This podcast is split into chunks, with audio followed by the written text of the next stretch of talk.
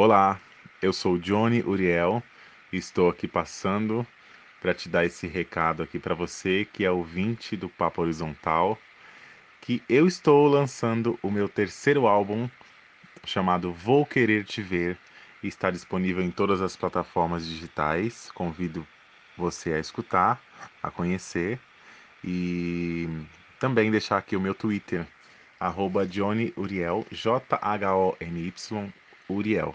Lá eu publico sempre novidades. Também estou nas outras redes sociais, Facebook, Instagram. É só me buscar lá para a gente se conectar. Combinado? Obrigado por você escutar esse podcast. É sempre um prazer ver os meus amigos, meus companheiros de caminhada cultural produzindo. Prestigiem, compartilhem, tá bom? E a gente se vê logo em breve. Beijo. Como não amar? Papo horizontal. Papo, Papo horizontal. Papo horizontal. Papo horizontal. Papo horizontal. Papo horizontal. Papo horizontal. Papo Horizontal, o seu podcast sobre cotidiano, meio ambiente, turismo e cultura, apresentado por Kido Panontim. E vamos ao episódio de hoje. Que conto de fada que nada. Isso pra mim não passa de uma péssima piada. Eu, princesa, presa num castelo, salva por um beijo, não é esse futuro que eu almejo. Ser mulher, homem, menino, menina, são cobrados tantos comportamentos. Ela tem que ser perfeita, ele tem que ser destemido, mas que tormento! São todos papéis dados? E quem deu o consentimento? Será que depois dos felizes para sempre vai começar então a vida real? Companheirismo, para mim, é um caminho para dividir um fardo de um mundo desigual. Por um amor que liberta, em todos os cantos esse é meu canto. E por um amor que não mais escraviza, minha luta, minha camisa. Oi, oi, oi, está começando o Papo Horizontal, o seu podcast aqui da Ocupação Cultural Coragem e da coletiva periférica de artistas LGBTQIA+, Cultura.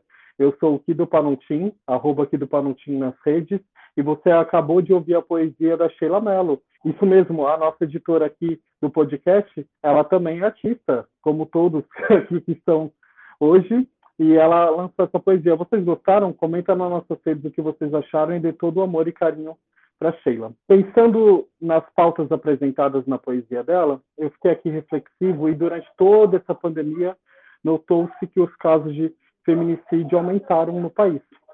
E aí, pensando numa vertente diferente dessa e o que eu venho construindo com Homens em Movimento, a gente tem produzido lives, rodas de conversa durante toda a pandemia, é, dissecando o machismo e, e pensando e trazendo reflexões sobre esse tema e como nós, homens, podemos é, lutar contra isso.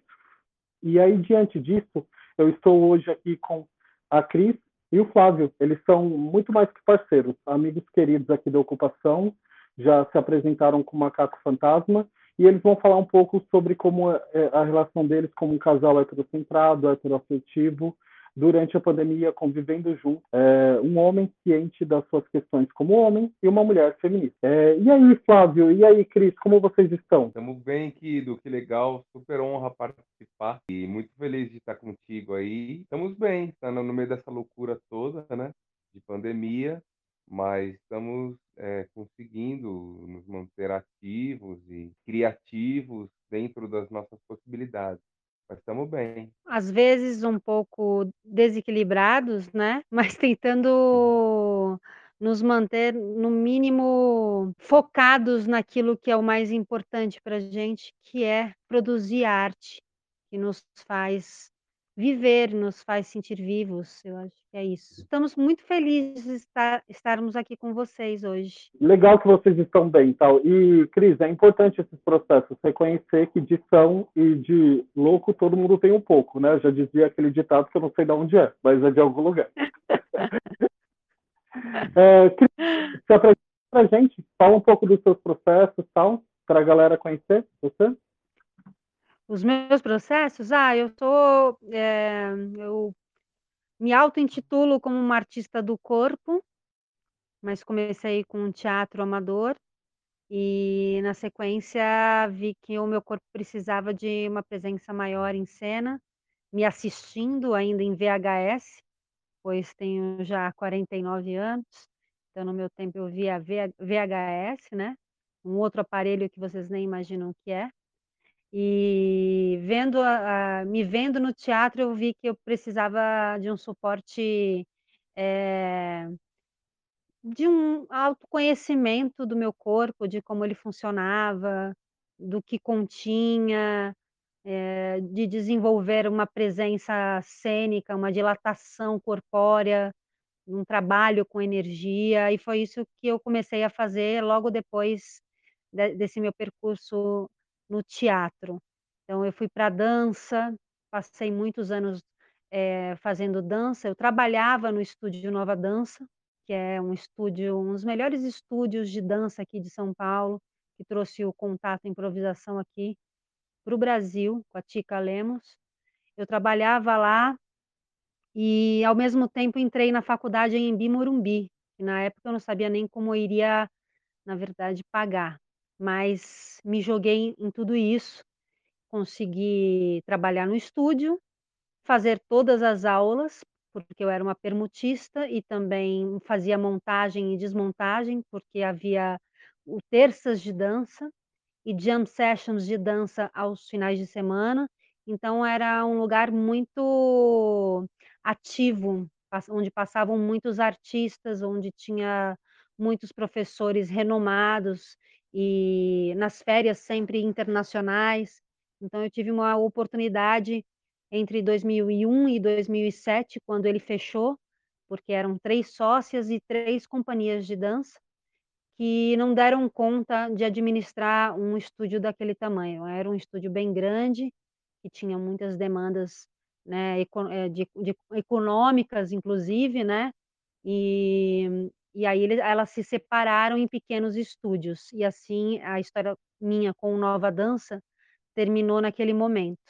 Então minha formação foi livre de dança, a faculdade eu não consegui terminar, por uma questão até burocrática da universidade, e infelizmente, mas fiz 2 anos e meio da faculdade, ela na época eram 3 anos e meio, hoje são 4, mas eu persegui ainda, continuei, como você falou antes da gente começar o programa, eu também gosto de estudar.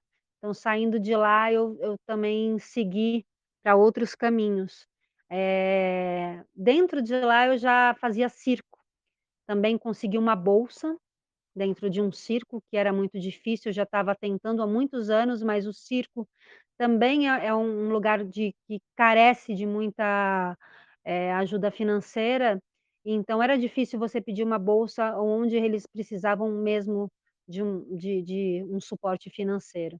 Mas aí finalmente eu encontrei um lugar, que na época chamava Academia Brasileira de Circo, e aí comecei a fazer aulas lá, e a dona, que era irmã da dona do Circo Espacial, eh, quis montar um espetáculo, e a gente foi o primeiro grupo, né, que estava lá fazendo aulas, tinha as pessoas que já nasceram em circo, e tinham os estudantes, as pessoas que estavam aprendendo a fazer o fazer circense, né, com as suas variadas modalidades. Eu gostava muito dos aéreos, pensava sim em fazer números aéreos, mas no estúdio Nova Dança eu cheguei a estudar palhaço, palhaça, né, com a Cristiane Paolichito. E aí, numa das oportunidades, durante o espetáculo circense, eu entrava e saía muito por causa dos aparelhos, e como eu vim do teatro, eu sabia que tinha que ter uma mobilidade entre saídas e entradas. Então eu entrava, tirava os aparelhos, e a e uma amiga nossa, uma senhora, a dona Barreira. Silvia, eh, me falou pra eu nunca entrar, porque você ter um trabalho masculino, chamava barreira, são os meninos que fazem, mas pra mim isso era muito comum no teatro, da gente fazer um pouco de tudo. E aí vendo isso, eu acho que a dona do circo, quando faltou um palhaço, que era até o sobrinho dela que foi viajar, ela me colocou como uma palhaça, junto com o Max, que era um palhaço russo, e ele foi meu primeiro mentor, assim, dentro do circo. Então, paralelo ao Nova Dança, eu comecei também a atuar como palhaça em 2006. E aí depois que o Estúdio Nova Dança fechou, eu segui estudando a palhaçaria com diversos professores, professoras, em eh, cursos gratuitos, alguns pagos, eh, outros onde eu trocava como permutista. Eu já lavei banheiro, eu já posso cuidar de criança, enfim, eh, pra perseguir o meu sonho, eu eu penso muito nessa questão da permuta. Muitas vezes a gente não tem dinheiro, mas a gente tem, às vezes, o que trocar.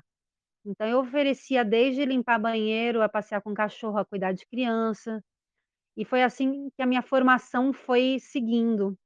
E aí o Luiz Luz eu encontrei, né, que é um mestre da mímica total aqui em São Paulo, tem um espaço, chama Estúdio Luiz Luz.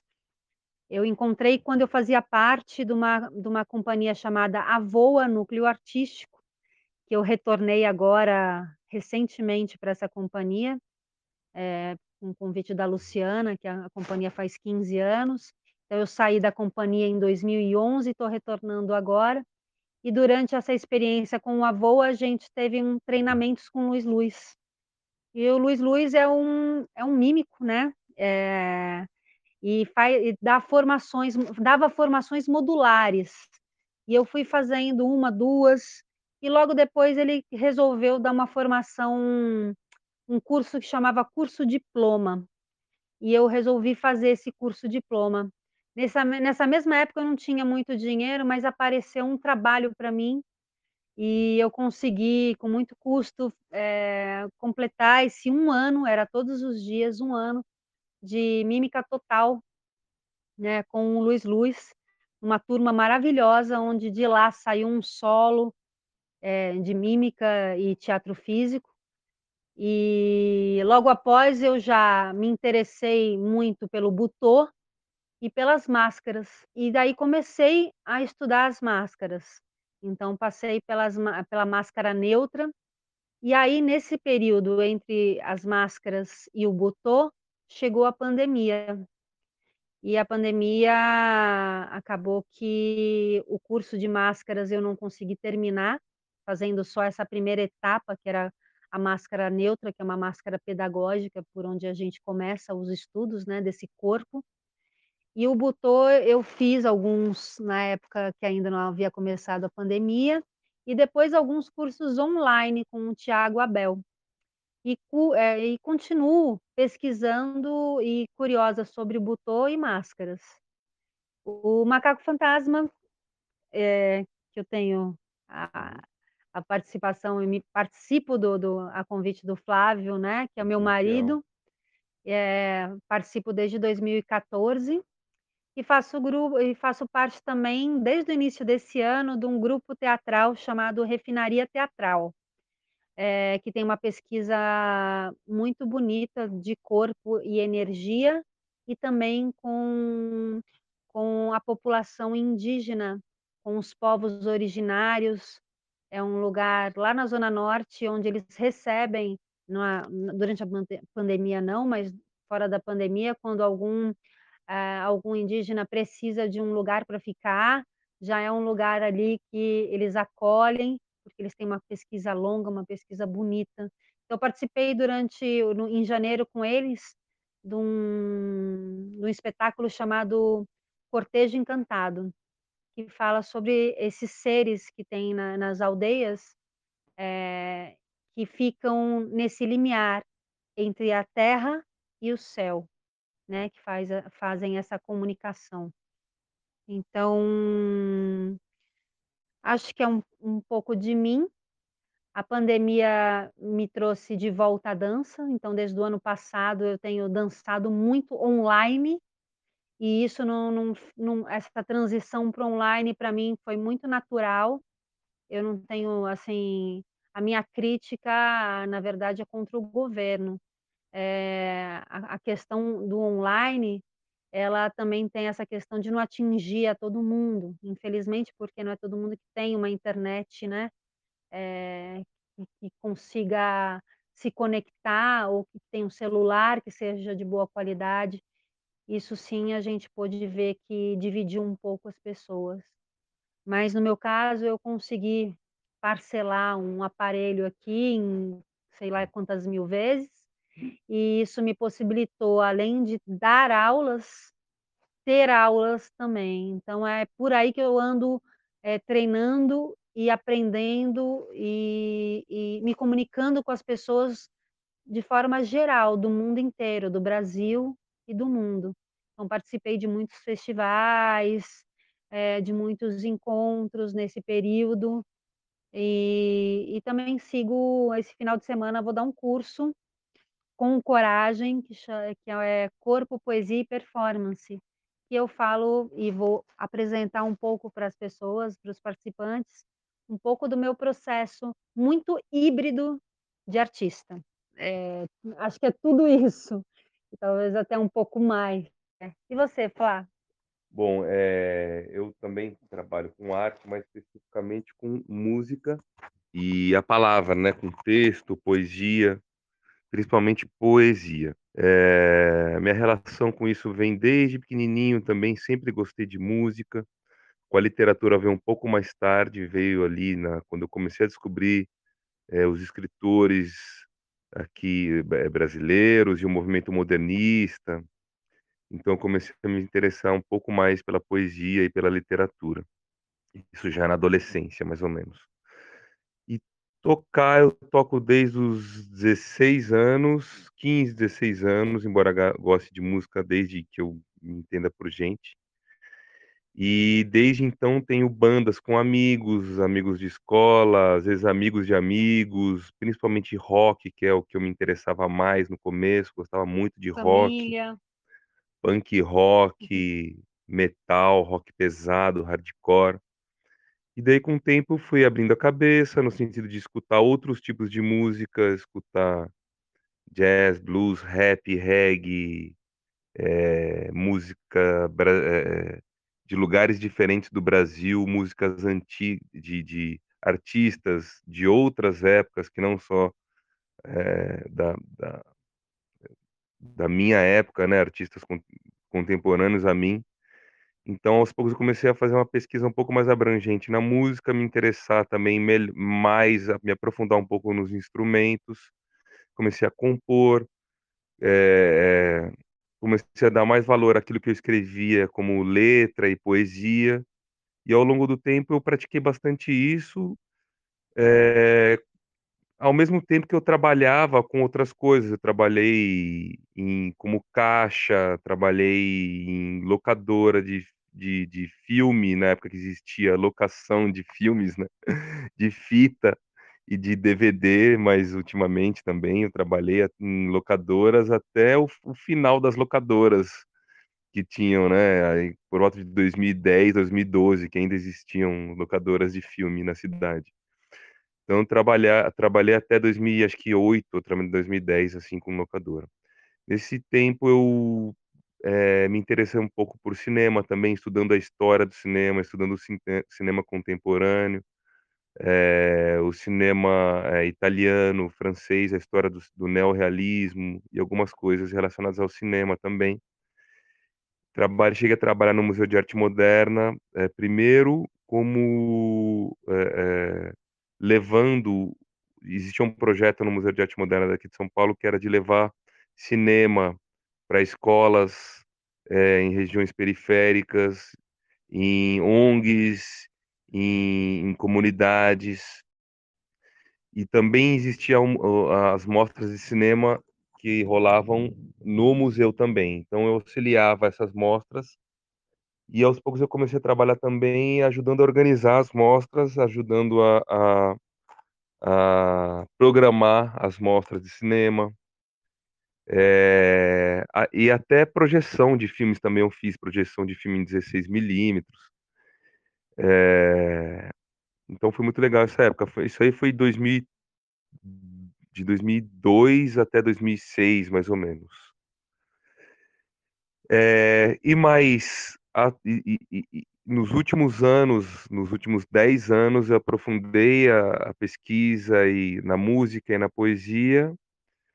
Eh, desde 2014 eu tive a ideia de fazer um grupo que mesclasse, que misturasse música e poesia. Essa, idade vem, essa, essa ideia vem bem de antes de um grupo que fazia parte chamado Mutualista, que eu já colocava um pouquinho de poema, de poesia na, nas apresentações, mas era uma coisa muito tímida, era, era um grupo muito legal de participar, eram sete integrantes, os sete criavam, os sete arranjavam música, era, era bem caótico, assim, às vezes davam brigas, bem, umas Calorado. tretas, assim, mas era tudo, eram todos muito amigos, assim, e, e foi muito legal, assim, participar disso. Durou quase 10 anos, praticamente, essa, essa, esse grupo.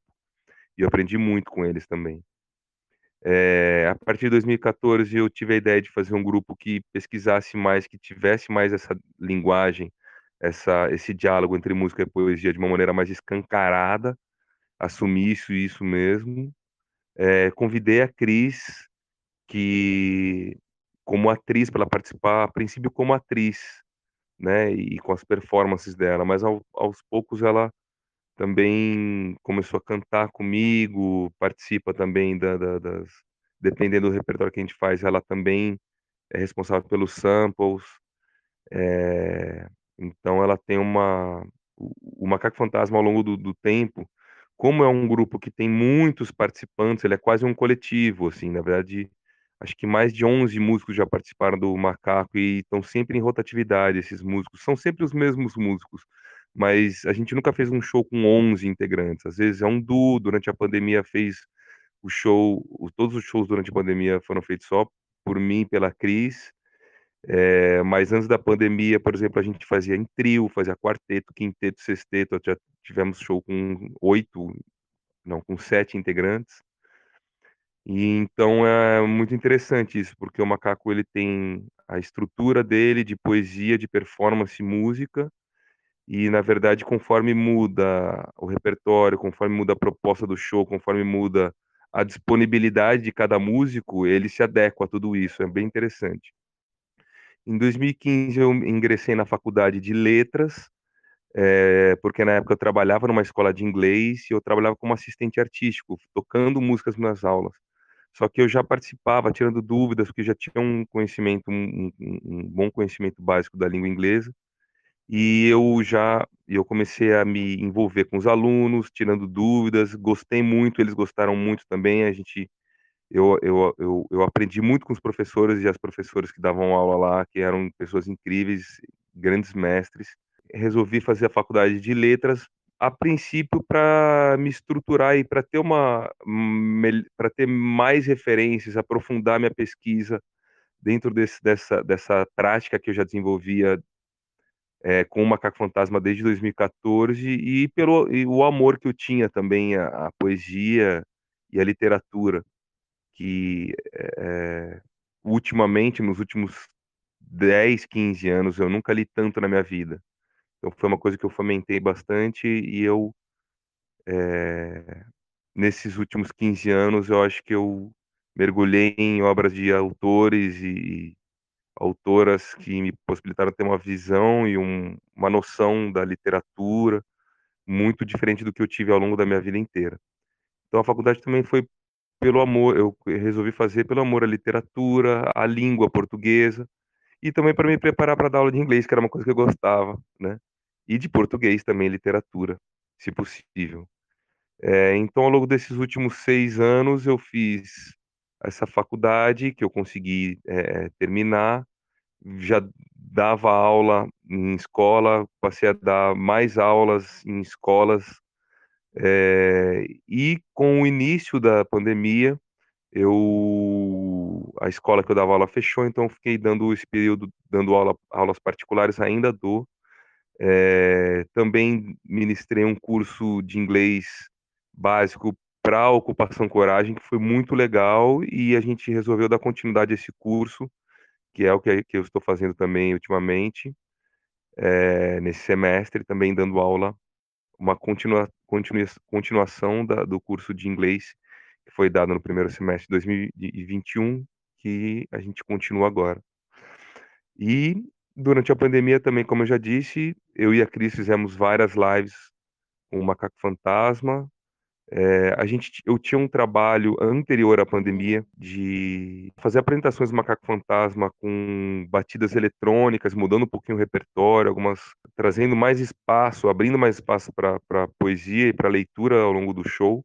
Então a gente fez um show chamado Chão de Estrelas, é, Palavras Iluminadas, que a gente apresentou em alguns lugares, como biblioteca, acho que foram em duas bibliotecas especificamente. É, e foi muito interessante, porque como a gente, como começou a, a pandemia e a gente não podia se encontrar para nem para ensaiar, nem para fazer os shows, a gente acabou usando a estrutura que, por coincidência, havia sido criada antes da pandemia, desse, desse show com mais espaço para leitura e para diálogos literários, digamos assim, e usando batidas eletrônicas, uma coisa que a gente ficava um pouco mais independente para produzir, para fazer essas a apresentação musical junto da, da, das leituras poéticas, né?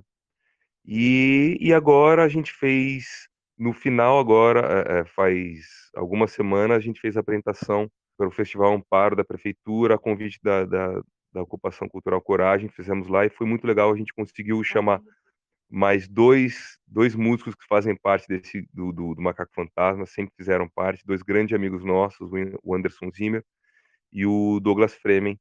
A gente conseguiu fazer é, uma apresentação já muito próxima do que a gente, da, do que a gente é, idealizou antes da pandemia e que a gente quer continuar pós-pandemia, que é um show com quatro músicos, na, foi feito no festival pelo Festival Amparo, é, na Ocupação Cultural Coragem, um, filmado pelo Alan Cunha, que é um super fotógrafo, né? Um cara que a gente ficou muito honrado de conhecer e de poder trabalhar junto, que deu toda uma, uma personalidade é, própria para essa filmagem, então a gente ficou muito feliz, assim. Bom, e é isso. Só citando que o Alan Cunha já esteve aqui no Papo Horizontal no episódio 2. Muito legal a apresentação de vocês.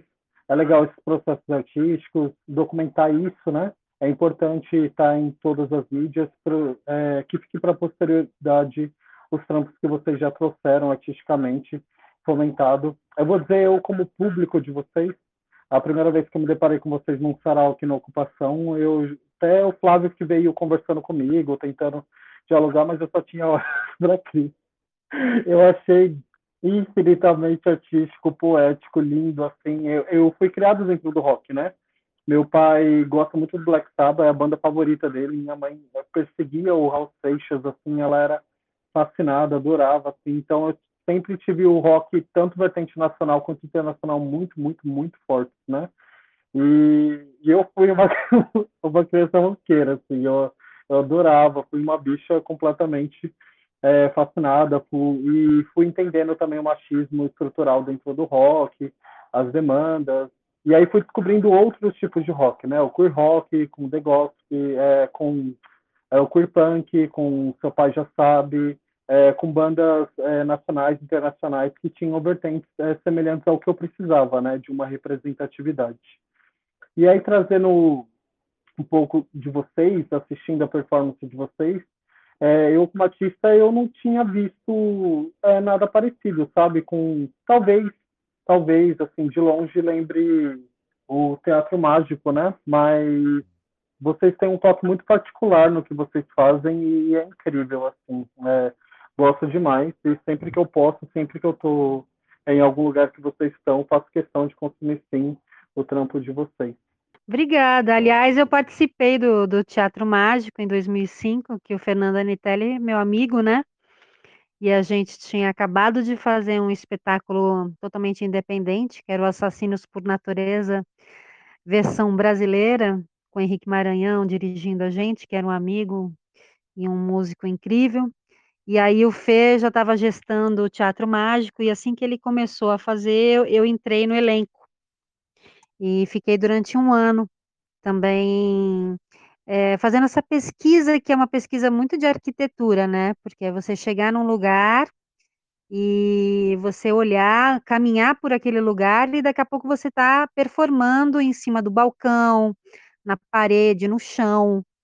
Então, isso nunca foi nenhum tipo de é, obstáculo para mim. Eu sempre gostei muito de poder rolar no chão, ficar de cabeça para baixo, ir num banheiro, de repente sair do meio da da multidão, eu acho que é essa coisa essa coisa que surpreende que surpreende a mim também, é é muito viva e também me me faz viva essa troca, né. E eu acho que nesse momento da pandemia é o que os artistas mais estão sentindo saudade, né, dessa troca de energia mesmo. Legal, eu tenho uma outra parceira aqui minha, a Dani Barsomian, ela também é uma atriz performance, ela lida muito com as questões do corpo e ela gosta assim de surpreender, mas mais pro lado do choque, assim. Ela tem uma performance que ela questiona a masculinidade, onde ela pega o a, tira todos os pelos do corpo, né, incluindo da virilha dela e coloca no rosto como se fosse uma barba. E e aí traz que dialoga com homens e tal. A gata arrasa, assim, é uma eu gosto demais do trampo dela e é importante trazer na conversa, comentar, né? E depois eu coloco o arroba dela também junto com o de vocês e de todos os outros coletivos, bandas, ações aqui citadas também, tá? Na descrição desse podcast. Ah, eu quero Legal. conhecer, com certeza. Também. Incrível. Legal. E aí, é, Flávio, vamos falar um pouco da infância, né? E é, quando você era criança, você sente que de alguma maneira é, o machismo foi imposto para você? É, Guido, essas coisas a gente às vezes cai a ficha muito tempo depois, né? Então, quando eu era criança, é, eu não percebia muito essas questões. A gente percebia que aconteciam as coisas, mas eu não, eu não tinha uma referência ou parâmetros para analisar isso de uma maneira é, mais desconstruída, né? Então, essas coisas eu comecei a pensar, é, é, é, tudo como memória, nada no momento, né? Então, re, relembrando agora, pensando agora, eu vejo que sim, na minha família e na, na, na, na extensão da família, as, família, as, fami, as famílias de vizinhos ou de mais distantes que faziam parte da mesma família, é, pensando agora, eu, eu agora assim, nos últimos tempos, né, eu, eu sempre tento levantar e, e me perguntar, levantar assim essa, a, a, essas informações e, e, e, tentar fazer um mapeamento na minha memória de como que isso acontecia, como que era a relação, se existia machismo, ou aliás, como que, como que era o machismo, né? Porque ele existia, claro. E, e, e muito ultimamente, assim, coisas de acredito de 10 anos para cá, eu que eu começo a notar, comecei a notar coisas de quando eu era criança, é, então às vezes relacionamento é, dos homens da família com as mulheres, é, e dos, dos homens, às vezes, com, com as filhas, das, né, com, a, com as crianças, com as, com as meninas mais novas. Então, ali, vendo em, em, em retrospecto, né, eu começo a perceber que existia essa, que tinha essas, essa, essa, essa força do machismo, essa coerção do machismo, ocorria e era tão é, é, naturalizado e aceito, por exemplo, que, eu, que nem eu te falei, eu comecei a, a, a ter a percepção dessas coisas assim, muito tempo depois, coisa de 15 anos, nos últimos 15 anos. Eu tenho 46 anos. Então, quando fala de quando era criança, é coisa de 35 anos para trás. E assim, e, e, essas coisas ficavam muito veladas e aceitas como norma, elas eram normalizadas, né? Eram normatizadas, era, eram aceitas como normais, não existia nenhuma, nenhum questionamento, é, não tinha uma, um ponto de, de resistência na família. Era totalmente tido como normal, como natural, como certo. Então, foram, tinham coisas que eu, que eu nos últimos 15 anos, pelo menos, aí, que eu começo a pensar, puxa, então, é, minha, minha, minha mãe, por exemplo, minha mãe, ela era dona de casa, e ela começou a trabalhar é, praticamente depois dos 40 anos, né, que a gente morava no interior, em Piracicaba, e quando viemos para São Paulo, que precisava ter levantar mais uma grana, o meu pai não, não tinha como bancar sozinho, minha mãe começou a foi trabalhar, foi trabalhar de lojista e é de, como vendedora em loja. Então, até isso começar a acontecer, por exemplo, a gente nunca tinha se perguntado por que que, né, que minha mãe não, por que que meu pai trabalha, minha mãe não, por que que e coisas desse tipo, né? Mas é, eu quero falar uma coisa que eu acho interessante, que eu lembrei, que na Argentina é, o trabalho da mulher em casa foi é, é hoje em dia aceito dia. como um trabalho profissional, assim, no, no, tão, tão importante Sim. quanto a pessoa que sai na rua para trabalhar numa loja, porque, a, na verdade, a mulher tem uma jornada dupla, né? Exato. Pode seguir. Sim, não, é isso. Então, assim, essas percepções elas se deram muito agora atualmente. Na época, eu não tinha perce essa percepção, não tinha essa referência de do que que é, não tinha essa ideia, por exemplo, essa essa essa sensibilidade para você perceber, eh, por exemplo, o o o eh, questões estruturais, né. Essa essa essa percepção, ela era muito na escola não tinha, não se falava nisso, né, na família não na na minha família não se conversava isso. E socialmente, entre amigos e de eu não não lembro de existir isso, era uma coisa, eh eh, estava muito além, assim, da minha realidade, infelizmente. Mas era isso.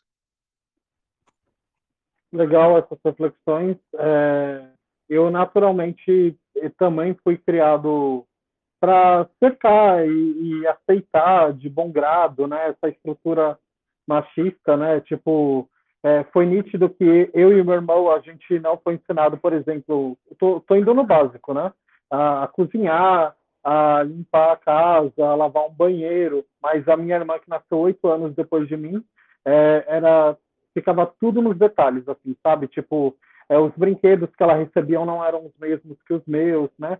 E tudo para, hoje em dia, com a visão que eu tenho, um homem com 30 anos, é, perceber que era para ser uma dona de casa, né? E que com quatro anos ela já ajudava a fazer uma coisinha, com seis, sete anos começou a lavar banheiro, coisas que nunca aconteceram comigo, né? Quando eu me pego é, fazendo ações também em prol disso, não, vou ajudar você, eu, eu era cobrado, né? Não, isso não é coisa de homem. Ou hoje em dia, quando eu estou cozinhando ou lavando a louça, minha avó nitidamente fica incomodada, né?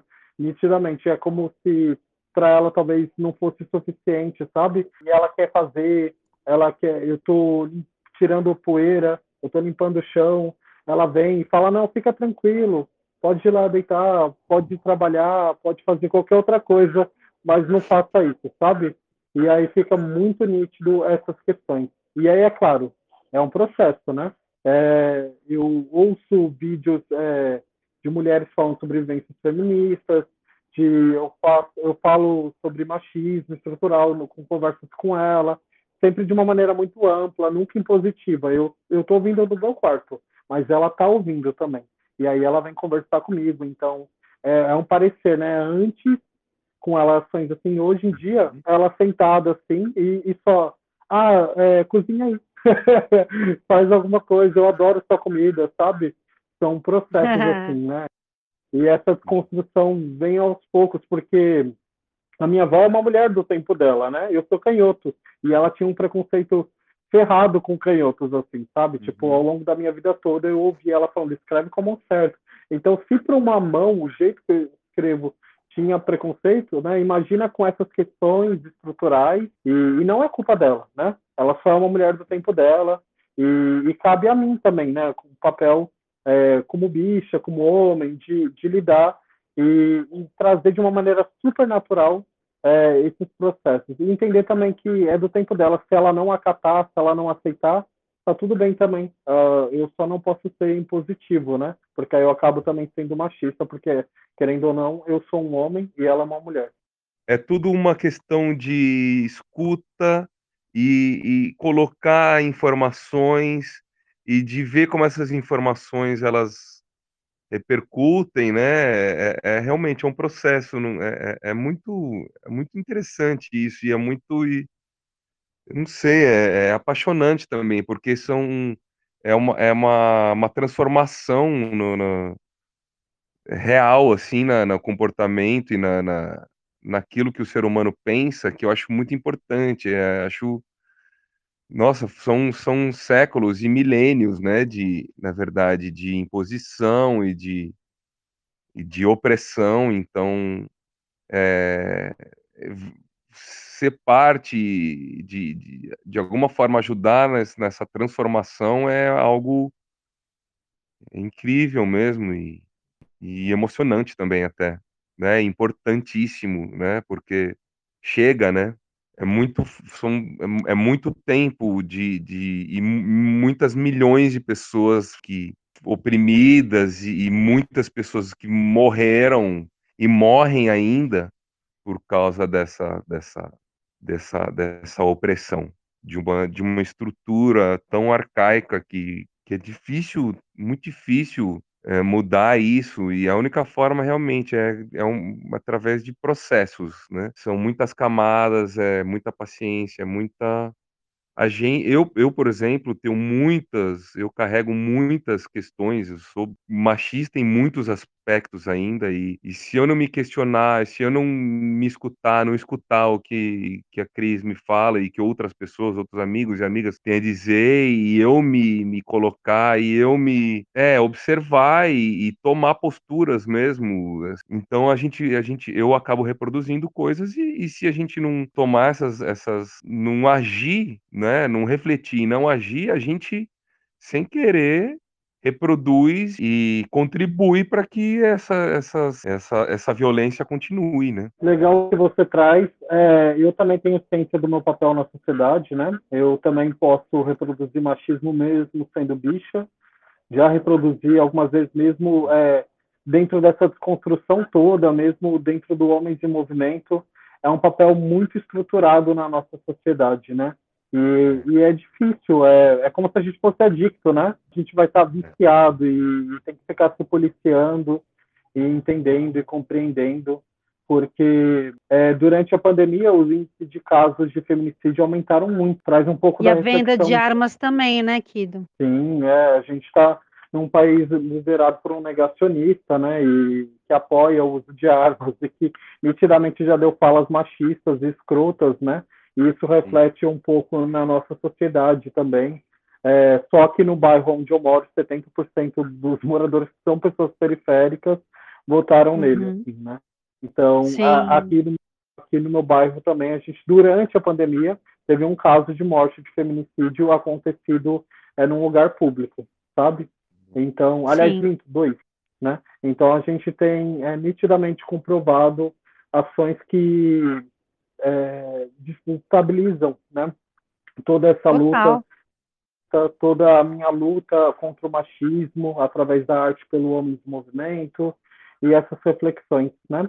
Isso me Sim. leva a, ah, Cris, é, como você, é, ao longo da sua vida, se entendeu como mulher e o que você artisticamente tem é, produzido em prol de evidenciar a luta feminista, de evidenciar o machismo. Pode falar um pouco sobre isso? Olha, claro. E- Eu acho que, principalmente na minha infância, né? Eu, eh, minha mãe me teve com 16 anos, de uma família católica, onde não se falava sobre sexo, então minha mãe literalmente começou a namorar e, e na segunda vez ficou grávida. A família do meu pai era uma família que tinha mais eh, poder, poder aquisitivo do que a minha e não permitiu que, que ele ficasse com minha mãe e, e ainda sugeriu um aborto. Mas a minha mãe nessa época morava com a minha bisavó e minha bisavó falou que ia me criar e não ia ter problema nenhum. A minha avó também queria me pôr no nome como se eu fosse filha dela, eh, mas minha mãe falou não, eu vou criar minha filha. Então teve muito apoio dessas mulheres, minha avó, minha mãe, minha bisavó, meu bisavô, que foi na casa deles que eu morei nos meus primeiros 6 anos de vida, e permaneci frequentando lá até a o falecimento de um, do outro, que na verdade eram as pessoas mais importantes da minha vida. Eh, e são ainda, porque eles continuam comigo.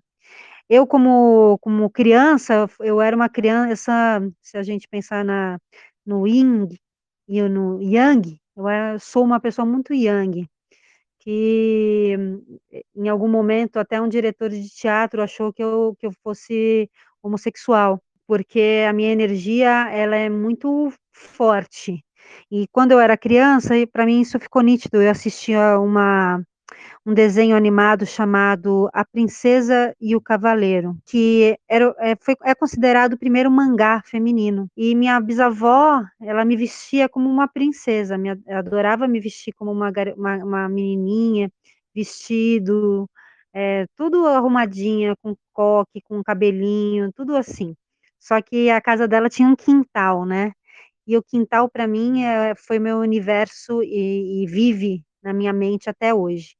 Então, A Princesa e o Cavaleiro é a história de uma, é, da princesa Safire, que, que foi, que era filha de, de um rei e de uma rainha, mas que só poderia tomar o poder se fosse homem. Então, os pais decidem que ela deve se vestir de, de homem. E assim ela poderia fazer tudo que, que os homens fazem e, e ainda garantir o trono. E eu me identificava muito com ela porque eu queria fazer tudo que os meninos faziam. E eu tinha aquelas roupas todas bonitinhas, assim, mas na verdade eu gosta gostava de ir para o quintal, eh, ficar de só de calcinha, subir um muro, subir na árvore, eh, subir no telhado, eu virava animais, eu sou eu adoro animais, então eu não eu quando eu ganhei um Forte Apache de um namorado da minha tia, que é uma coisa horrível um Forte Apache, né, que é um lugar que é hoje a gente pensa, né, que os invasores mataram milhares de, de dos povos indígenas americanos, né, os nativos americanos, e eu nunca me interessei pelo, pelo, pelo nem pelo forte, nem pelos é, personagens, mas eu me interessava pelos cavalos. Então, a minha conexão sempre foi muito uma, a, questão animal, a parte animal, eu queria ser um cachorro, por exemplo, na minha infância, fazia minha mãe me dar comida no prato, no, no chão, e eu ficava horas sendo um cachorro. Minha avó sempre teve animal e eu ficava com os cachorros. Para mim, onde eu me sentia melhor era junto com uma matilha, assim. Então, eu era uma criança um pouco esquisita. Mas também uma criança muito agitada, tanto que até hoje o Flávio fala para mim à noite, pelo amor de Deus, fala baixo.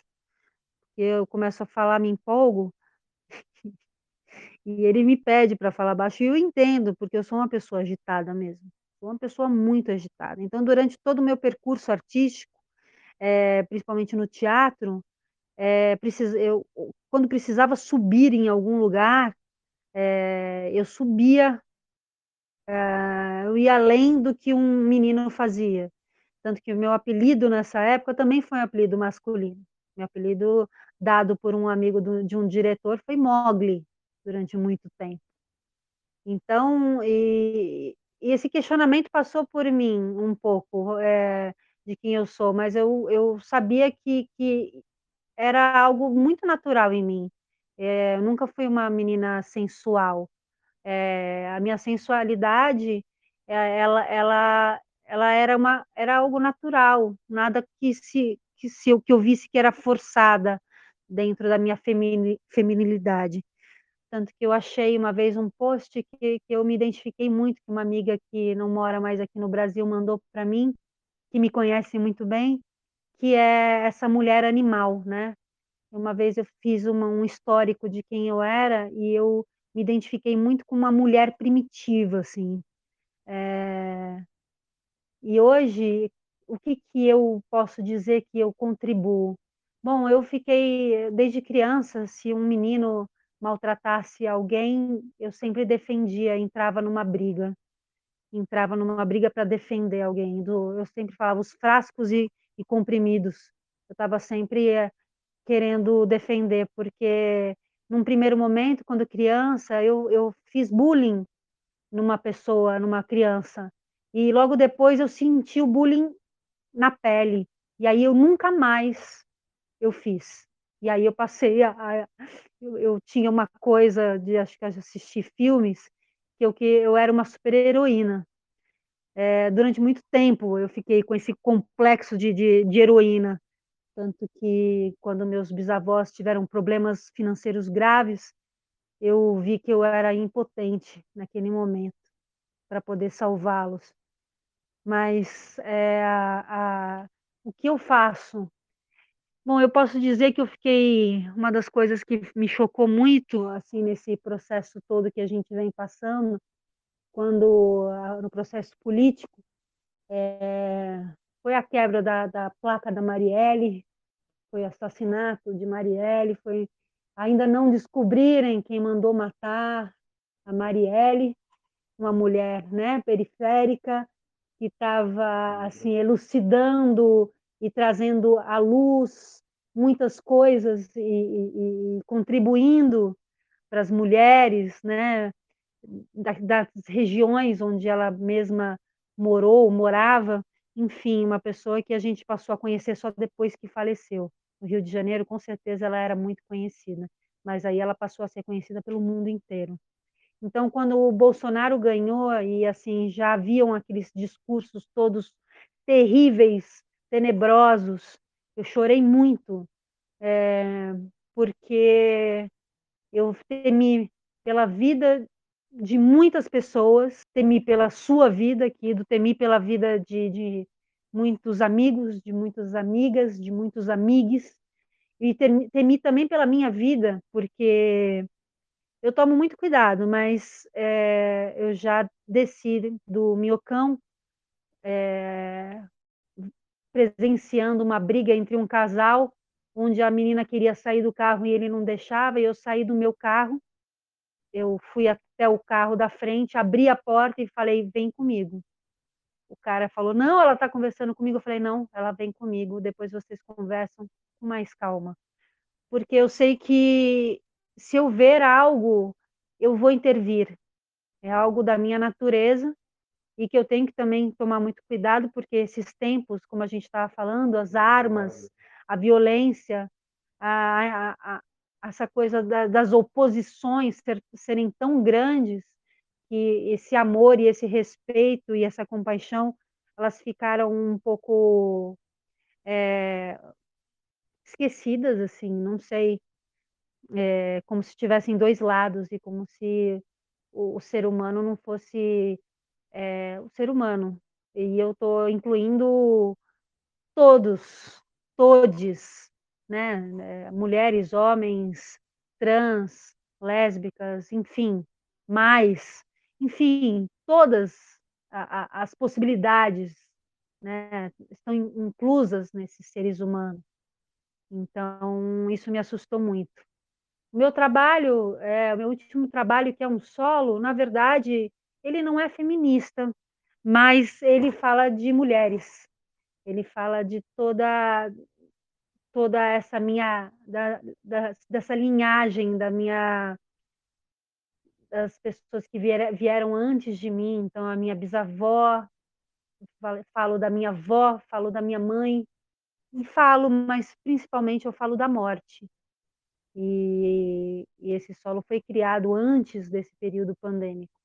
E ele segue com um trabalho bem forte de resistência porque é um trabalho independente, onde eu quero continuar a fazê-lo e tenho muitas dificuldades, principalmente financeiras, mas ele continua sendo feito. Eu acho que o que eu posso é, ajudar e como o Flávio falou, às vezes eu reconheço alguma coisa na fala dele e eu falo para ele, Flávio, isso é machismo, essa maneira como você falou, ou eu vejo ele conversando com um amigo e aí eles rindo de alguma coisa que eh, não, não, o buraco da fechadura da menina ele não queria entrar, não é, não, isso não é para rir, não, não, não, não é mais engraçado. Então, com toda a delicadeza, eu sou uma pessoa que consigo, eu acho, né? Eu, eu acho que eu consigo falar essa, essa, esse, essa esse discurso da não violência, eu consigo é, falar muito bem com as pessoas, eu acho que me comunico bem com elas. Então, quando eu vejo algo dessa, desse nível acontecendo, eu primeiro eu, eu, eu verbalizo. E se for necessário, eu brigo.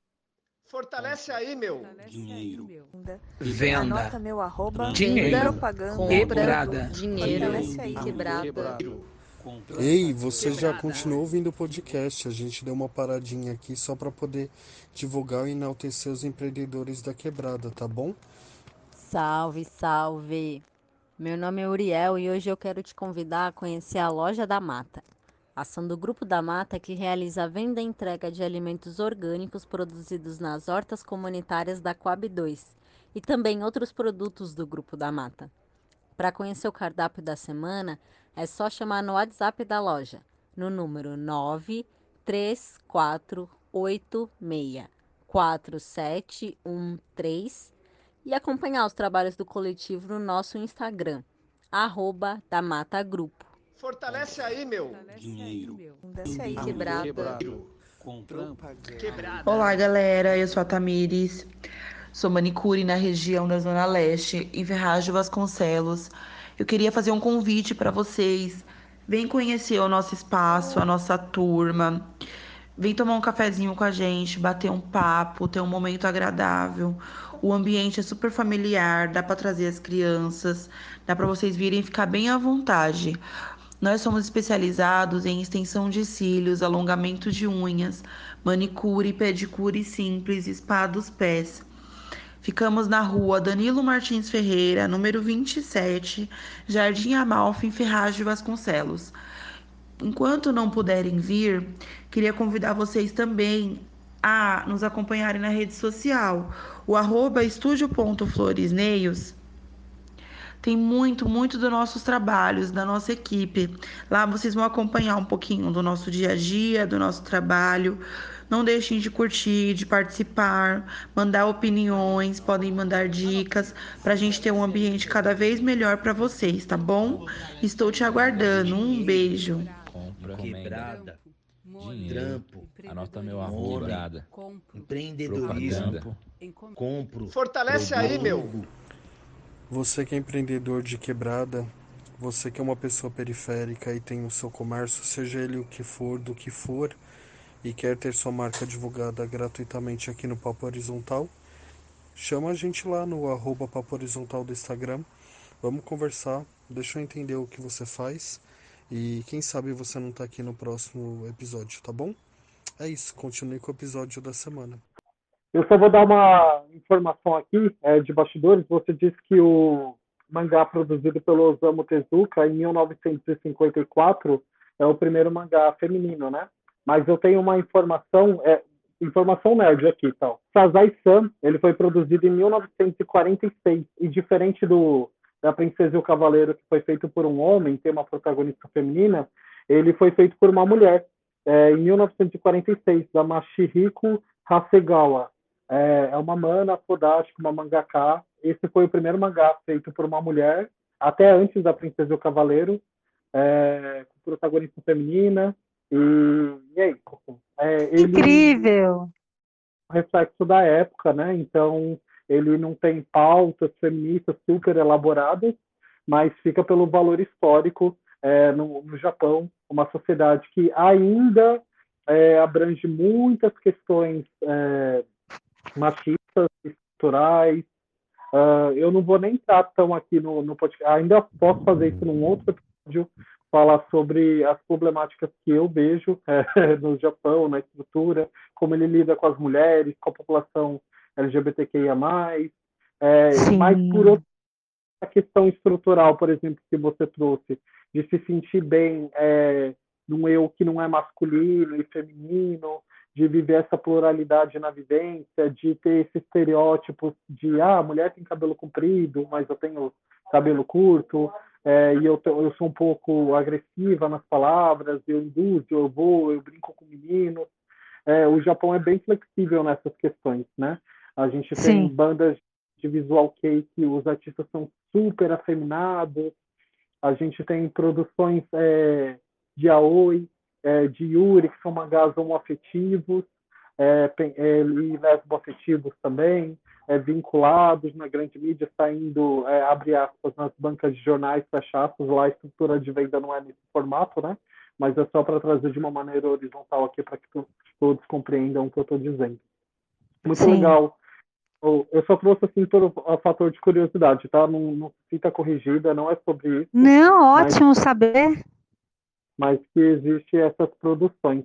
É, eu, uhum. eu penso no público que vai consumir esse podcast, Cris, e aí é, alguma galera talvez não, tenha, não esteja tão alinhada às pautas feministas ou às discussões de masculinidade.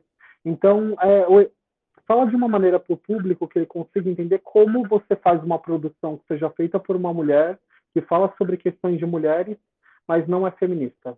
Essa produção, a, a princípio, né, eu tenho pensado muito também em me cercar de mulheres na produção, nesse, nesse backstage, né? Primeiro, é, a primeira temporada da linha na era pandêmica foi no Alvenaria, que é um espaço dirigido por duas mulheres, né? Maravilhosas. E a equipe inteira eram era de mulheres. Né? E a minha equipe, eu tenho o Flávio e eu tenho o Cristiano, que é o iluminador, que é um amigo meu de mais de 20 anos, né? Mas o restante são só mulheres. Eu penso em me, me cercar de mulheres. É, eu acho que a gente se entende muito bem é, quando a gente precisa é, falar de alguns assuntos, é, é, é, muito fácil a comunicação, não que com os meninos não sejam, eles são muito sensíveis, mas assim, eu acho que você, é, uma mulher se cercar de mulheres fortalece e, e também acaba levantando outras discussões, né? É, quando eu disse que o meu espetáculo não é feminista, porque ele não levanta nenhuma bandeira, na verdade, mas é, ele ele é preenchido por mulheres que já faleceram e eu sou uma delas nessa nessa cadeia, né? Porque eu fui criada pela minha bisavó, né? E pelo meu bisavô, mas meu bisavô trabalhava e minha bisavó ficava em casa, então fui criada pela minha bisavó Odila. A minha avó Sônia era desquitada na época que minha mãe me teve, nos anos 70, né? Eu sou de 71 as pessoas viravam o rosto para ela, por, por ela ser desquitada, mas ela trabalhava, trabalhava vendendo carros e depois até caminhões, era uma mulher lindíssima e independente, e ela me inspirou muito, muito, muito, muito. Ela falava muitas vezes que eu tinha medo de subir as escadas da casa da minha bisavó e acender a luz lá em cima, e ela falava para mim: pisa no medo. Então eu subia na escada pisando no medo. Então essas mulheres, elas me, me, me preencheram de uma coragem e de uma dignidade e, e de amor, principalmente. Então, isso tudo está presente nesse espetáculo, está tudo nas entrelinhas. Apesar do poema é, que inspirou o espetáculo ser escrito por um homem, o Arseny Tarkovsky, é, o espetáculo é preenchido de personagens femininas. Então, de alguma forma, está ali nesse processo de amor e de ligação esse feminino, esse feminino presente e forte, né? Que, que a gente sabe quantas mães solteiras, o que elas fazem para criar os seus filhos e para trabalhar e para dar conta de tudo isso, né? E, e assim, às vezes avós, as avós, né, que cuidam, no caso foi até a minha bisavó, né, pela minha mãe ter me tido tão, tão cedo, então, eu acho que não, não, não tem um discurso feminista, mas é muito feminino. Então, eu acho que é, essas coisas se conectam de alguma forma, né? Se conecta sim. E vou fazer o link com o Flávio, que é professor de inglês. É, tem uma estrutura que as manas trans me trouxeram, é, que, por exemplo, a gente diz amém. Isso significa muitas coisas e para muita gente, se você pensar na estrutura da palavra, é ao homem, né? É, pensando em man, na língua inglesa tal. E as manas trans, elas dizem a woman. E eu acho isso incrível. Eu adoro o jogo de palavras. Eu não sei como vocês se sentem em relação a isso. E é uma palavra que eu trouxe para o meu dia a dia, assim, né? Eu, eu introduzo, falo, e eu nem tenho uma crença teocentrada, né? Diga-se de passagem, mas eu digo, né? A woman. É, é, importante dizer e falar sobre e trazer essas reflexões. E, e fica aquela provocação, né? Porque que é, eu sei que é uma estrutura de palavra apenas, mas se a gente reflete, fica pensando, nossa, é verdade, né? Tudo é centrado no homem, parte do homem, e aí cabe aquela reflexão. Então, o que, que vocês sentem assim com essa informação que eu trouxe? Nossa, cabe muito, é, Kido. Na verdade, você falando isso, é, eu tenho falado com o Flávio sobre isso, porque está havendo uma transformação, né?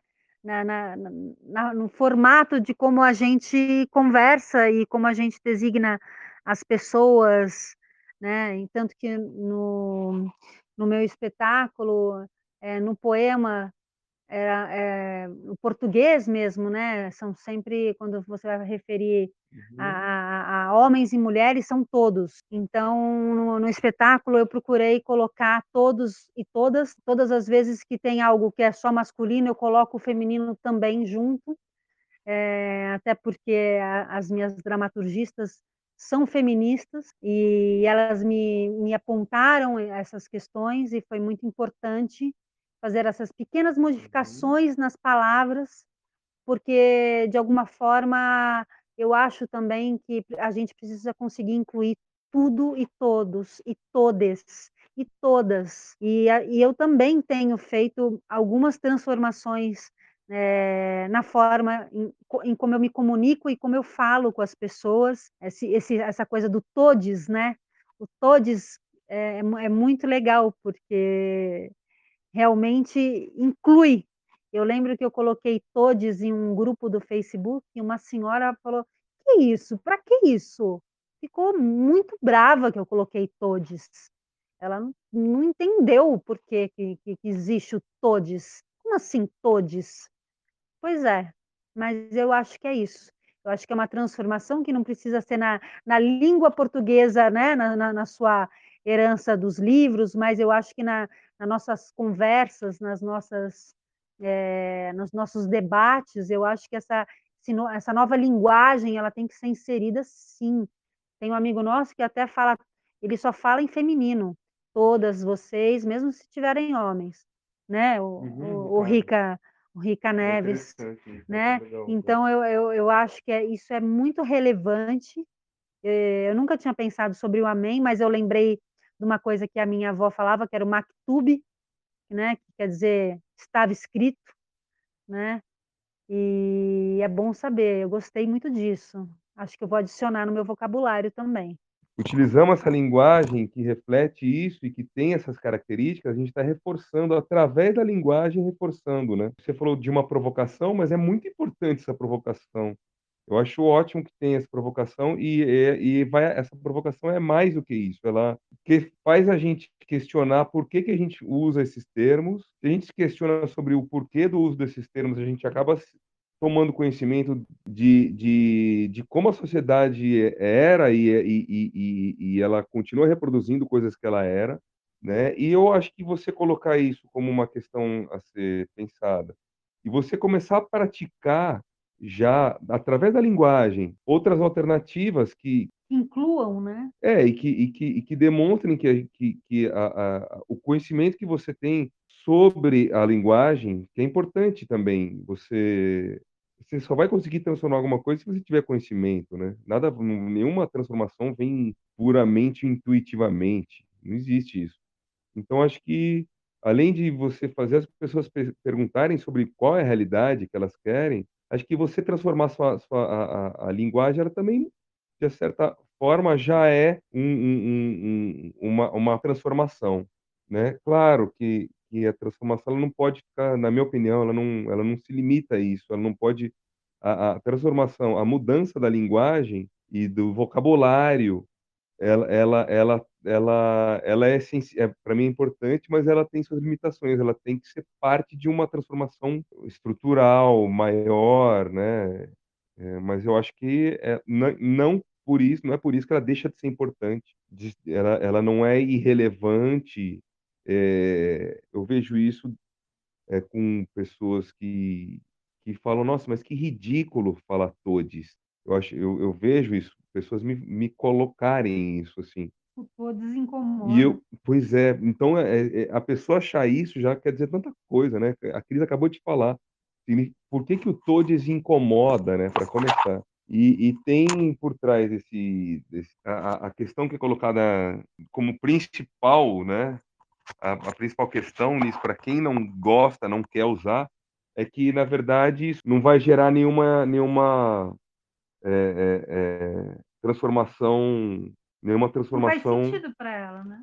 É, que isso na verdade é, uma, é, algo inútil, que não vai mudar nada, mas na verdade, é, é, embora seja, eu, eu acredito que a linguagem seja um reflexo, é, uma, é um reflexo que reforça, né? Então ele, ele atua sobre a, a realidade, a, o, a, o no, a maneira como você nomeia as coisas também influencia no, no, que você pensa das coisas e como você age sobre as coisas, claro. Né? Ainda mais hoje em dia que a gente está vendo é, é, um momento, a gente estamos vivendo um momento em que a, a, a força da, de expressão da palavra ela é, é ela tá, tenta ser esvaziada. Existe uma, uma ação política de tentar esvaziar né, Sentido, o, né? o, poder da, da, da, comunicação verbal, né? Uma coisa que beira ali o... Esquizofrenia. É, é uma, é uma me, me lembra o, o livro 1984 do George Orwell, né? Que, que o Estado totalitário tinha que controlar a linguagem, porque a linguagem é uma forma de entendimento e de apropriação da realidade. Então, se você não domina a linguagem, você permite a, a linguagem e, e, a língua seja uma forma de, de questionamento e, e, de transformação. Então, com, num Estado totalitário, num, num governo que tem um caráter, uma característica de controle e de repressão, é essencial que ele domine, que ele, que ele seja que que o controle, que ele controle também isso. E uma das maneiras de controlar é é, é, é, é desmontar toda a, a, a, lógica e, a, e, a, e o sistema de, de linguagem verbal que nós usamos, né? É um motivo a mais para gente, a gente tomar cuidados e, e, e, e redefinir os, os, a, a, nossa linguagem, sim, né, de uma maneira que, que, que não reproduza machismo, que não reproduza formas de controle. Eu também sou um profissional das letras, né, me formei em letras, né? E eu, a primeira coisa que eu aprendi quando eu entrei na sala de aula é que a língua é mutável. Foi a primeira coisa que eu aprendi. A gente não fala ainda é, voz métier, a gente não fala poeres. A, a língua mudou, né? E se adaptou. E a gente tem dialetos querendo ou não, a gente tem expressões, a gente tem coisas regionais, né? O Brasil é um país muito extenso territorialmente, né? É impossível que o, que o pessoal fale no sul ao mesmo que fale no norte do país, sabe? Existem expressões, coisas muito, muito, muito regionais, e, e é como se tivesse um português para cada lado, né?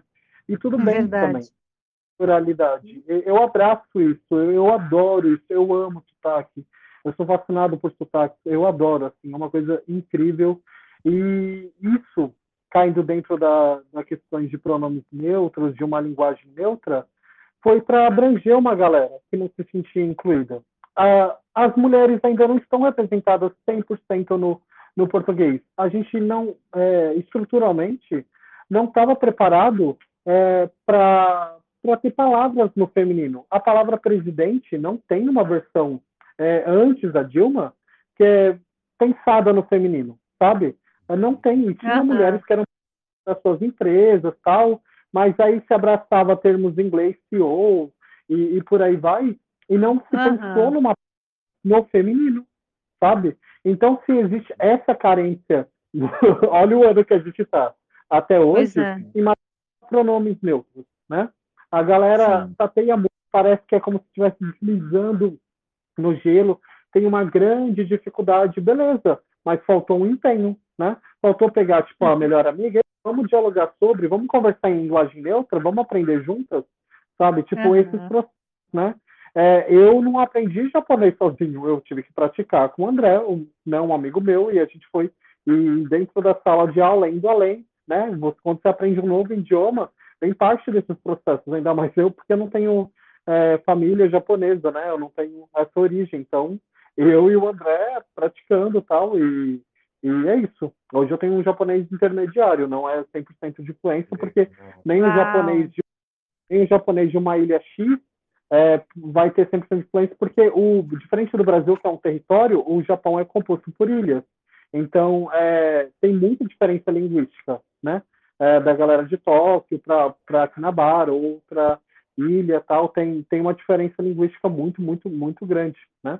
E fora Incrível. os kanjis, 20 mil, e aí eu não sei se alguém aprende 20 mil kanjis ao longo da vida, né? Difícil. Talvez numa Eu- próxima, né? Você eu acho que precisa de várias vidas, né? E aí tem um pouco tem um pouco desses processos assim e, e eu abranjo é, é uma eterna mudança. Quando o pronome neutro surgiu, foi uma demanda dessa galera que é a gênero, que é gênero neutro, que é não binário, que não é necessariamente o binarismo do gênero. É, eu ainda vou trazer um podcast falando sobre gênero, então eu estou pincelando o tema aqui, é, a gente tem essa construção onde a galera tentou adotar o X, mas aí acabava excluindo uma outra demanda. A galera que é deficiente auditiva, ou perdão, visual, quando usa, elas é, leem né, com, através de aplicativos. Né? Uma das demandas da Uhum. lei. Então, os aplicativos barravam no X, dava erro, não conseguia ler o, o X. Então, por, por causa dessa demanda, se adotou o E, o U e o I. Então, tá vendo? Uma linguagem que veio com toda uma estrutura, e a galera apresentou, viu? Toda a estrutura da língua, narrativa, toda documentada, mandou para confederações e tal. E aí foi lá e, não, sentou, beleza, estamos excluindo uma galera. A gente está buscando inclusão e estamos acabando excluindo outra. Então, o que, que a gente pode fazer? Vamos incluir o E, o I e o X, ou, perdão, o I e o U. E aí, o, o Elix é, acabou virando Elo, né? É, ao invés de falar, Uhum. sei lá, Flávio, virou o Cris, o Flávio, né? É isso, assim, questões. Como eu sei disso? Eu fui atrás, eu busquei conversar com a galera, eu li textos. É, é, gente, é um pouco de bom senso. é muito fácil, é só ver o que está ali apresentado, o nítido de bom senso, e tentar uma compreensão de como aquilo é formatado. Ninguém vai sair é, fluente 100% em um dia, mas é, tem que ter um pouco de dedicação. Para tudo na vida tem. É, a gente é um, a gente, a Cris trouxe pautas de povos originários aqui. A gente, a família tradicional brasileira é a população indígena, mas o idioma nativo do país é português, de colonizadores. Não aprendi tupi-guarani na sala de aula, né? Ninguém Pois é. Aí, como é que a gente vê esses processos, né? De invasão, é, que vai incapacitando. Então, se a gente for falar de línguas, tem muitas outras demandas sim para falar sobre, ninguém está invisibilizando ninguém, a gente só está falando assim de processos de aceitação. Não dá para incluir um de, é, legitimando o trabalho de outro, né? Verdade. Então é um pouco sobre esses processos e, e, e aí vem sobre o que vocês têm falado. A língua é mutável e está tudo bem, não precisa ficar em pânico, é só tentar um pouco empático e, e compreender os Exato. processos, né? Então Sim. eu sou uma é, em, em processo disso e entender que, por exemplo, sei lá, é, tem aqui dois homens e uma mulher. A gente vai acabar usando sempre, ah, todos ali, o- eles, né? A gente no processo de gravação, mas tem uma mulher ali, ela precisa ser evidenciada. Então, para mim, para mim, para ficar prático dentro da minha praticidade, eles, para mim, tá ótimo. Já abrangeu todo mundo ali, não precisa ficar evidenciado quantos tinha, quem tinha, né? Se tem oito mulheres e um homem vai ficar usando gênero masculino para evidenciar todos ali, não faz sentido isso, sabe? Uhum. A gente tem essas coisas, assim como tem muito. Eu vou dar uma pincelada em outro tema que precisa de é, ser fomentado mais, peço desculpas por isso, mas é só para dar uma pincelada. A gente tem, um, no português, uma estrutura racista muito grande ainda na língua, né? A Muito. gente confunde as coisas com a palavra claro, mas a Exato. gente nega a, com a palavra escuro. Por que, que claro Uhum. é positivo e por que, que escuro é negativo, né? Por que, que A lista negra, né? denegrir, da cor do pecado, a gente tem expressões, não, não só a língua em si, mas expressões racistas, né?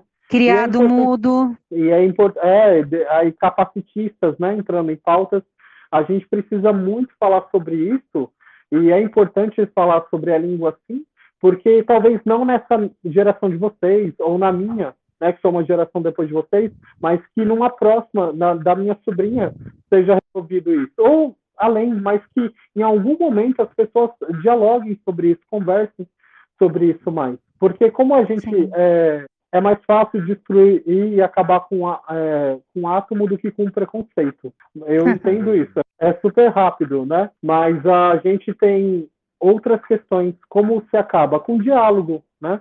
É, co- Com eu certeza. Como eu entendo, por exemplo, o que eu faço pode ser evasivo, desrespeitoso para a vivência de uma mana. Conversando com outras manas, é, vendo a fala de outros caras, tendo esse olhar mais sensível, mais respeitoso, mais gentil, sabe, empático. É, é esse processo mesmo. Eu preciso me colocar no lugar da outra pessoa para entender o que ela passa. Ninguém vai entender minhas vivências de ter morado na rua ou de ser bicha ou ser gordo, como é, é, é difícil pensar, atravessar uma catraca, ou ninguém vai querer sentar comigo do lado no transporte público. São coisas evidenciadas. Se eu não falar sobre isso, sabe? Se eu não tiver, ninguém está pedindo eu obrigatoriamente falar, mas existem pessoas que estão falando sobre essas demandas sociais. E aí a gente precisa estar próximo, no cercar dessas demandas. Exatamente, a gen- a gente precisa estar junto para a gente discutir. É, recentemente eu estava com um grupo de, de mulheres e a gente estava discutindo sobre muitas coisas. Eu saí com a cabeça assim rodando. Então, é, assim como agora é, é importante a gente estar aqui discutindo contigo, todos esses grupos onde a gente discute é, um futuro, um, uma, um caminho, é, um tipo de uma evolução é, desse ver ou desver aquilo que, que já está instituído é muito importante. Então, todos esses grupos e mesmo esse podcast que você é, elaborou e agora está seguindo, são, é, é muito importante. Isso é, é, é um processo de resistência também, né? Com certeza, tal. E eu me sinto sempre num processo de melhora contínua, né? Porque a ideia do papo horizontal não é eu vir aqui descascar o verbo, tal. É trazer pessoas para falarem também sobre, né? Essa questão de horizontalidade. Eu não quero partir do princípio que eu sei de tudo. Eu não sei de tudo. Eu estou nesse processo, aprendendo, né? E como a gente faz?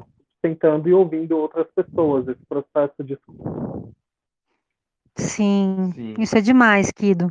É, tem uma coisa que eu queria falar que eu acho interessante sobre eu e o Flá, que eu acho que a gente pode deixar aqui, né, é, registrado, porque eu não sei nem se, se, se é correto. Eu assisti um programa sobre gênero no YouTube muito interessante, que é um dos maiores sucessos do YouTube, que é um homem que se veste de mulher. Eu não sei como ele se intitula, você deve conhecê-lo. Tá falando É, Tô falando, não tá cortando um pouquinho. É a Rita, Tá bom, não é Rita? Beleza. Isso. Eu, eu acho ela incrível. Ela tem um, um- um programa sobre gênero. E eu e o Flávio, a gente tem discutido sobre isso, porque eu, eu e ele, e, é, a, gente na- gostaria de, de se auto-intitular gênero fluido, porque apesar de eu não ter tido nenhuma experiência com uma mulher ou ele com um homem, eu eu acho que o ser humano ele tem que ser livre para amar. E eu não gostaria de, de ficar assim presa a, a um gênero no sentido de não poder amar um homem, uma, uma mulher, um travesti, um trans, enfim, eu quero poder amar quem eu quiser. Então a gente sempre conversa sobre isso. e até dentro da nossa família, muitas vezes a gente se coloca dessa forma, é, não como uma provocação, mas para uma discussão saudável de que, que o amor não, não tem nenhum tipo de fronteira, nenhum tipo de, de preconceito. Eu acho que isso é uma coisa que, que, que a gente tem discutido há, há muito tempo, assim, e num certo momento a gente falou, não, a gente é, é, é, é gênero fluido, porque a gente escutou sobre esse programa dela e, e, e se encaixou muito nisso, porque a gente pode ser o que a gente quiser, assim, no sentido, a gente pode amar quem a gente quiser. Então, se eu estiver errada, você me corrige, mas é, eu, eu achei muito interessante poder é, ter essa liberdade, assim. Bom, vamos lá, Fri. Pega aqui minha mão, amiga. Uh, é. é. Tem, tem algumas coisas importantes no que você traz, e, e a autoaceitação e falar sobre isso, abre aspas, sair do armário, fecha aspas, é, é uma coisa importante, né? Se entender, compreender e dizer socialmente, porque a partir do momento que você diz, outras pessoas que ouvem podem também está nesse processo e aí é libertador, né? De, olha, não estou sozinho. Porque quando eu tinha 10, 11 anos, o máximo de representatividade gay que eu tinha era anúncio de cueca, né? Onde tinha uhum. homem sem camisa. Eu estou sendo bem irônico no que eu estou dizendo, sabe? Uhum. É, era uma libertação, era o máximo de gay que eu tinha disponível para mim. E aí, posteriormente, Clodovil, mas e, e, e por aí vai, né? Eu estou dizendo eu que nasci nos anos 90, né? Hoje em dia, é, as gays novinhas, nossa, tem um monte de representatividade aí, tem a Pablo, tem, tem uma galera toda vindo junto e somando, é incrível. Bom, dito isso, é, uma coisa é orientação sexual, que é com quem eu me relaciono, né? É, isso caindo dentro de questões de gênero, que é gay, e é, tem as pessoas é, assexual que não tem é, libido nenhum, né? É, e tem as questões de quem eu sou, que isso é identidade de gênero. Então, você não ter se relacionado com uma mulher ou Flávio com um homem, não é gênero isso. É, vocês serem gênero fluido, abrir mão das questões é, do papel que é homem, que é mulher, da sociedade, tá tudo bem. Tudo perfeito. Isso é identidade de gênero. É, a gente pode conversar depois em off também sobre isso, eu posso falar mais sobre, mostrar vídeos. É, não tem problema. Acabando a pandemia, eu vou aí tomar um chá com vocês. A gente pode passar o dia inteiro falando sobre isso. Mas, Ótimo! Mas são temas é, diferenciados, porque, por Entendi. exemplo. É, eu estou começando a entender o que você falou. É, é perfeito a gente ter isso. É perfeito esse processo, porque em algum momento eu também fui a pessoa que, quando me percebi gostando de um homem, é, a minha família era tão transfóbica e, homofóbica também que eu tinha medo de virar travesti, sabe? Eu tinha medo. Aquela figura, porque dentro da minha casa era tratada como o, é, algo pavoroso. E quando a primeira. É, em Osasco tinha uma praça ali perto do centro é, que todo mundo chamava de praça GLS. Esse termo caiu por terra, nem existe mais, é um termo super comercial tal. Uhum. Mas a galera ia lá. E, e, e assim, para mim era libertador, tal. Tipo, só que a primeira vez que eu pisei ali, alguém virou para mim e falou assim: não olha nos olhos de uma travesti, senão ela vai te navalhar inteiro. Ela tem uma navalha debaixo da língua. E isso criou uma. A grande lenda, né?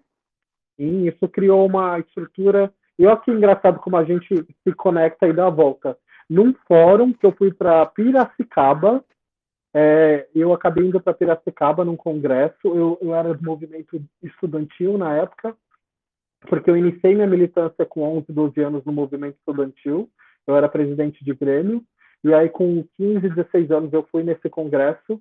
É, eu conheci pessoas trans que tinham 40, é, 50 anos, vivendo essas coisas, passaram é, pela ditadura tal.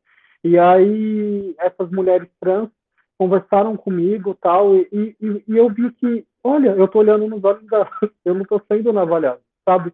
E, e foram esses processos. Foi a convivência que foi me trazendo e me permitindo quebrar todo esse preconceito que me foi imposto. Nunca veio de mim esse preconceito.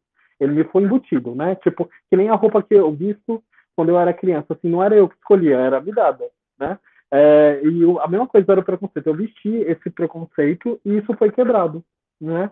Uh, tem uma gata bibliotecária maravilhosa, tal. Não vou falar o nome dela, que não sei se ela quer ser exposta, tal. Uma mulher trans travesti num relacionamento, sou amigo da gata até hoje, tal. É, e ela conversando comigo tal, e isso abriu tanto a minha mente, me colocou tanto em lugares assim que hoje em dia, é, isso, sei lá, eu devia ter uns 16 anos, é, tenho, vou fazer 31, dia 8 agora, então, tipo, 15 anos depois, é, me colocou num lugar que hoje eu tenho um convívio tranquilo, eu, eu respeito, eu entendo, eu compreendo, eu falo sobre, eu estou tendo essa conversa que eu estou tendo agora com vocês, porque eu me permiti conviver e entender e compreender que a minha demanda como gay, que é uma orientação, e sou um cara é, cisgênero tal, não é a mesma demanda de uma mulher trans, que, né? E outra coisa, mulheres trans podem ser lésbicas, podem ser hétero, porque identidade de gênero não é orientação sexual. Eu mesmo fiz um, é, produzi um sarau que foi exibido pela Ocupação agora. A Nath Mati, que eu chamei, é uma mulher, é uma travesti, mulher, é, é uma mulher, né? Mas é uma mulher que transicionou e ela se afirma politicamente como uma travesti hétero. E a Zaya é uma travesti lésbica. A parceira dela, inclusive, está grávida, a Camila, uma maravilhosa. E é isso. Sabe? Tipo, são, é, não é porque necessariamente é travesti que a orientação é hétero, sabe? Não, é, não é sobre isso. Orientação são é, diversificadas e, e tá tudo bem. Tem gente que nem uma orientação tem e tá tudo bem também, Sim. né? É, a maneira Sim. efetivamente que funciona não é a mesma que eu me identifico. E aí a gente está uhum. em duas demandas do que é ser humano, tal. Tem é, outras questões, é, como eu me porto na sociedade, é uma maneira masculina, é feminina, não é? Isso é uma outra questão. É, eu uhum. sexualmente eu sou passivo, isso é uma outra demanda também. Sabe, a Entendi. gente tem várias etapas da sexualidade, do comportamento humano, que não se resume a homem e mulher. A, é, isso, é militar é tão pouco, é tão pequeno, é porque o que é ser homem, o que é ser mulher, é, é, é tão vasto, é tão minúsculo perto do que realmente é ser, o que é ser humano, sabe? É verdade. O que, sou eu, o que é você, o que é o Flávio. Concordo. A gente é, é, tão amplo, é tão misto que é isso. Mas a gente e é tão bonito, um... né? E é tão bonita essa diversidade, né? Sim, eu adoro. Que, que isso não é, observ... É, não, é, não é tido como algo bonito e incrível e, e, e transformador, né? E, e, é motivo de ódio. Talvez é, a gente sempre se questiona que esse ódio é, às vezes, das, das próprias pessoas que não conseguem se encontrar, né? É, eu aprendi uma coisa que os meus pais podem ter me expulsado de casa, mas não tem nenhum problema no que eu sou. O problema está neles. Quem tem que lidar Exato. com isso é eles. É, demorei muito tempo para isso, muito, muito, muito tempo. Passei por todos os processos da dor, de tudo. E hoje, para mim, é libertador, porque eu, eu me livrei dessa culpa, né? Tipo, de eu não preciso ter esse processo de aceitação e tudo mais. Eles não vão. Não, eu me aceito e tá bom o suficiente já me basta. eu não preciso provar nada para ninguém. E quando você tem esse processo, é, é incrível. Então, é isso. É, bom, uh, vocês têm alguma coisa para falar? Que a gente está no processo de caminhar é, para o final? Não, só mesmo agradecer, né, Flá? Sim, sim, para agradecer mesmo, é uma oportunidade. A gente, você falou que admira o, o macaco, e a gente se conheceu ali, foi em alguma numa atividade lá na, no sarau, lá na, na, na Coragem, e, e, a gente sempre fala de você, você é uma pessoa que a gente tem. É... No coração mesmo, gente, Kido. É uma, é, tudo que a gente le, é, remete a você é sempre coisas muito. E é que a gente tem muito a aprender e tem muita. É, ah, não sei, a gente, a gente não, não Vai tomar não, muito chá. Não conversamos muito, assim, mas o pouco que a gente conversou foram conversas que, que eu não, nada do que, que foi conversado, para mim, foi esquecido. Foram, eram sempre coisas importantes e sempre colocada com muita é, muito carinho, muita é, delicadeza, com, delicadeza, né? com conhecimento, com, com propriedade, com respeito, com inteligência, sabe, com, com coragem. Então, na verdade, agradeço muito de, de estar tendo essa conversa com você e com é um a Cris, prazer, assim. É um prazer enorme. E o, e o chá, assim, tá muito combinado, vai ser muito legal, vai ser mesmo, a gente tem que fazer isso mesmo. Perfeito, vou levar chá de ervas colhidas na horta do meu pai, tá bom? Para você. Nossa! Eba! Orgânico! Manda um beijo pro seu pai. Eu mandarei, sim. Muito obrigado. Para a mãe, para todos. Ah, principalmente vou dar para minha avó, que é com quem eu me relaciono, moro junto, né? Tá dentro da minha casa. É a mulher que eu mais então, amo. Eu entendo é, bem. É, eu tenho uma eu tenho uma relação muito muito muito grande assim, com a minha avó. Mandarei. Sim, Manda, mas ó, a é. gente não vai acabar sem vocês indicarem, né? Ah, o Papo Horizontal tem esse processo de a gente indicar artistas periféricos, poetas, pessoas, um livro que vocês estão lendo, um álbum que vocês estão ouvindo, um filme que vocês gostaram. Não tem problema, qualquer produção audiovisual é, ou é literária, vocês podem estar indicando aqui agora, nesse momento, para todo mundo que estiver ouvindo. Ah, vamos falar sobre o Tarkovsky, né, Flá? Tá, fala você, quem, é, falam algumas Eu- pessoas, eu falo outras também. Não, Eu acho que o livro do Tarkovsky, como é que ele chama o O Esculpir o Tempo. Esculpir o Tempo, de Andrei Tarkovsky, é um livro incrível, que fala especificamente do cinema, mas também fala sobre a arte de maneira geral. E fi os filmes de de Andrei Tarkovsky, de maneira geral, são todos, eh, poéticos, numa linguagem e atmosfera únicas. Ele é considerado um dos maiores cineastas, né, do mundo. Então eu indico que vocês vejam o que tem disponível no no YouTube, e que tem algumas coisas dele sim disponíveis, para vocês conhecerem melhor o trabalho desse russo. Russo. E e música, eu tenho escutado um grupo inglês de punk rock feminina, que é considerado um dos primeiros grupos, eh eh, de de mulheres, eh, punk da história, chamado The Slits, T-H-E, Slits, S-L-I-T-S, né, The Slits.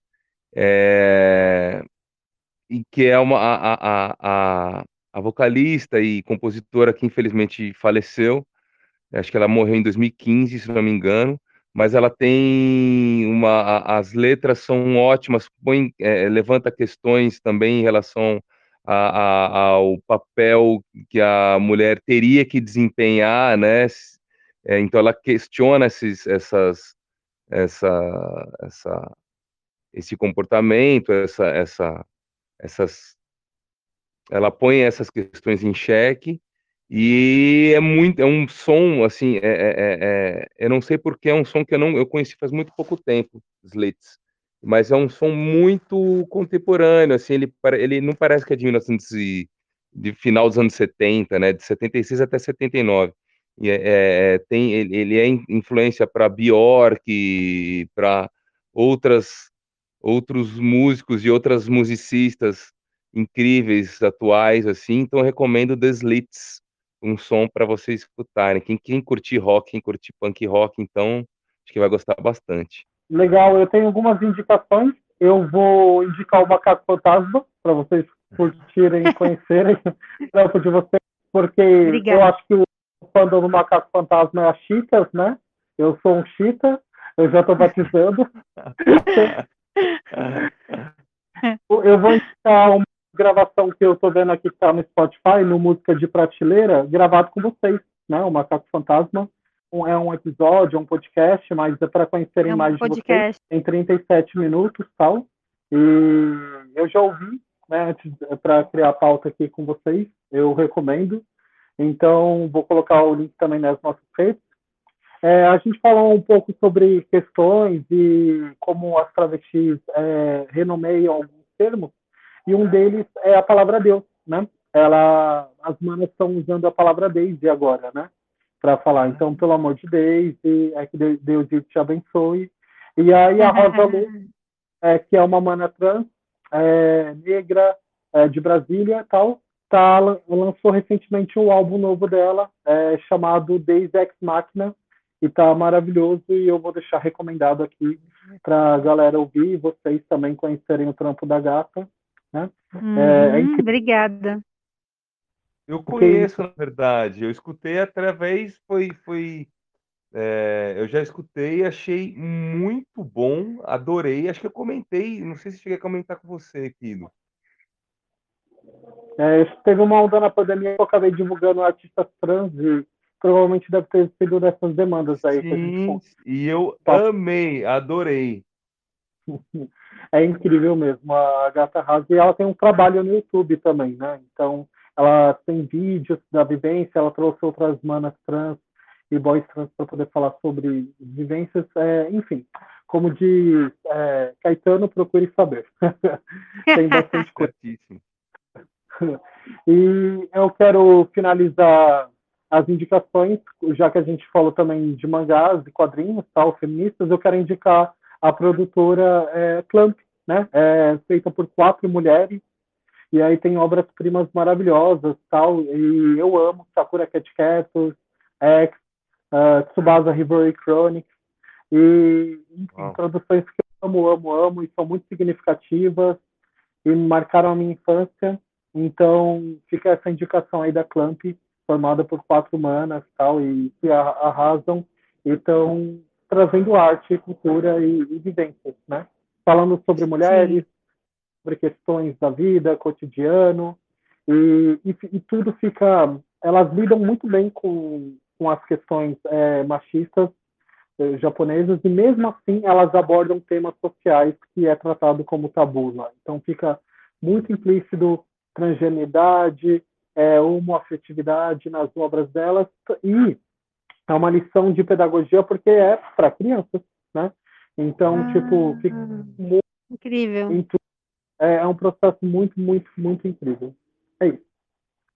Cris, divulga o seu programa para a galera. Ah, é, tá bom. Isso.